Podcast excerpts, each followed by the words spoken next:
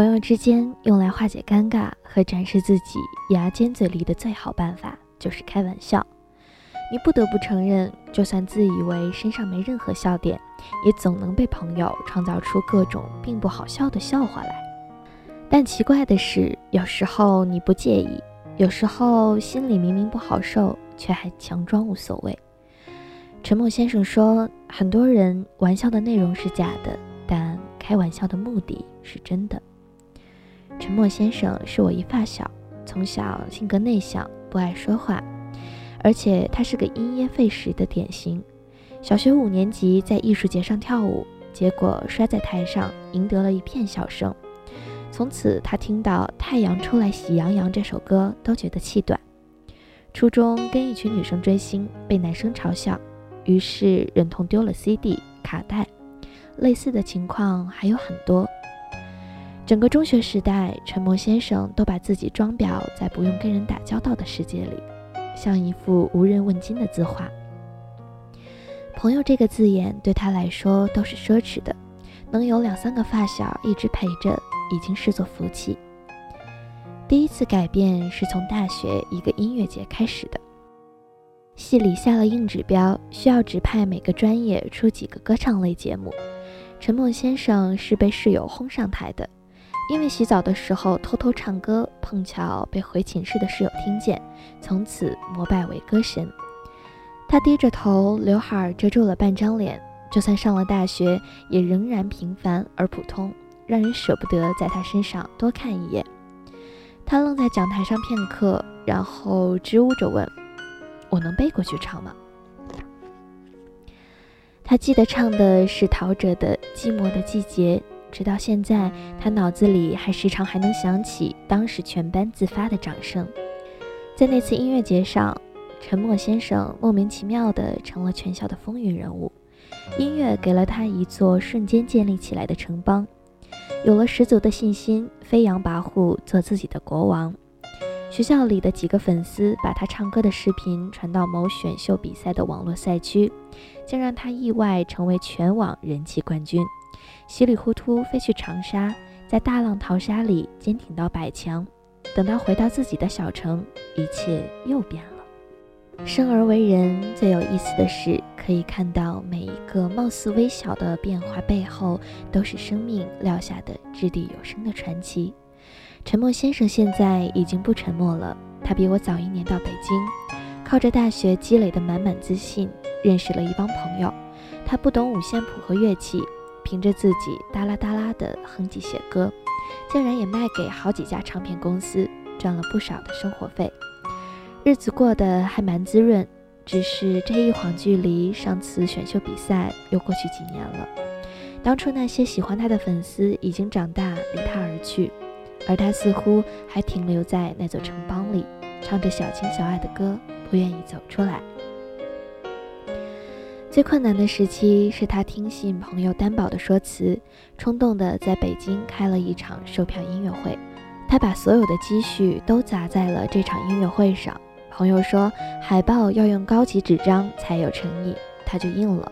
说要请一些记者来才有曝光度，他又花了一笔记者的车马费。沉默先生胸有成竹地以为这是他这段北漂时光的一次最精彩的总结。可是等到演出开场前，看见台下寥寥无几的人时，他径直逃回了后台，坐在休息室的楼梯前，傻愣愣地捏着话筒。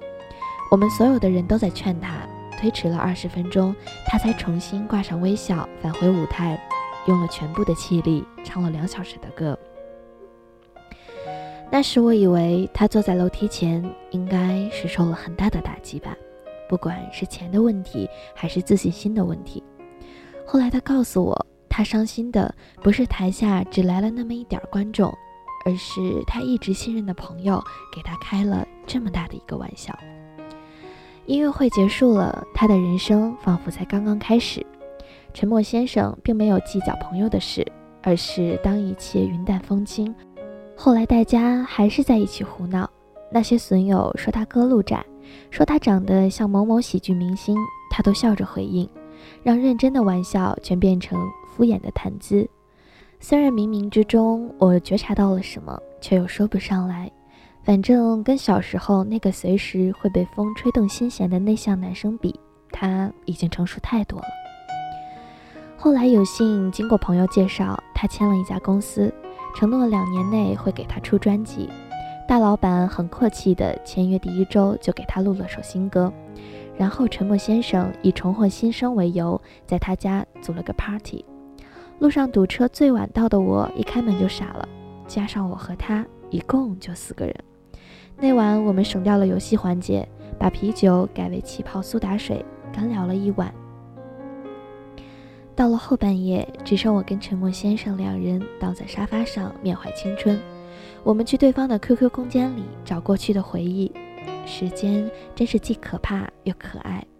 可怕的是，总会让你觉得以前的自己惨不忍睹；可爱的是，而后又会感谢过去那个丑鬼，不断碰壁做错事。才能成长为现在的自己。嘲笑过对方的丑照之后，我俩陷入了沉默，被鱼缸里的流水声扰得心烦。我问了一个一直困扰我的问题：你现在开朗大方，有那么多朋友，但心里装得下吗？他漫不经心地说：“当然装不下，心是分里面和外面的。在乎你的人自己知道往你心里钻，不在乎你的。”给他们自由，该留的会留，该走也会走的。一年之后的光景跟开始预想的已然面目全非。沉默先生的老板把所有的精力和钱都投给了刚签的一个小有名气的艺人，于是沉默先生的专辑几乎只剩下一首歌的制作费。白羊座的他放弃不了，于是动用所有朋友关系，用一首歌的成本做出了一张五首歌的 EP。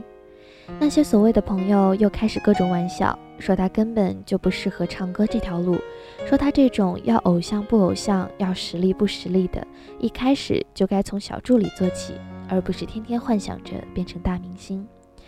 在我看来，玩笑都带着刺儿，但他却不起一丝波澜。他张罗专辑那段时间，我跟他的联系渐少。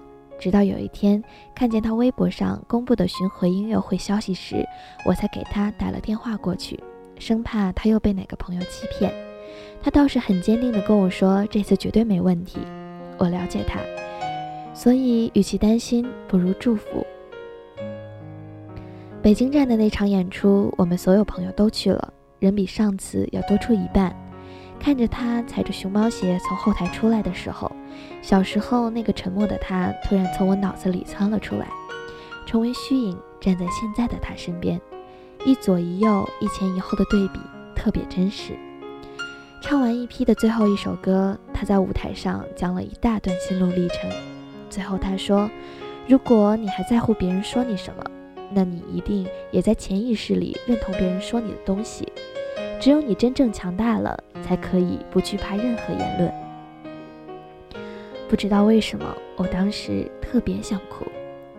还记得那晚，我跟沉默先生躺在他家的沙发上，他回答完我的问题，问我知不知道他为什么没有因为之前那场失败的音乐会而跟那个始作俑者闹掰。我不知，他却也不揭晓答案。我想，我现在知道了。有些人开的玩笑，你心里别扭。那就说明这根本不是玩笑，而是嘲笑。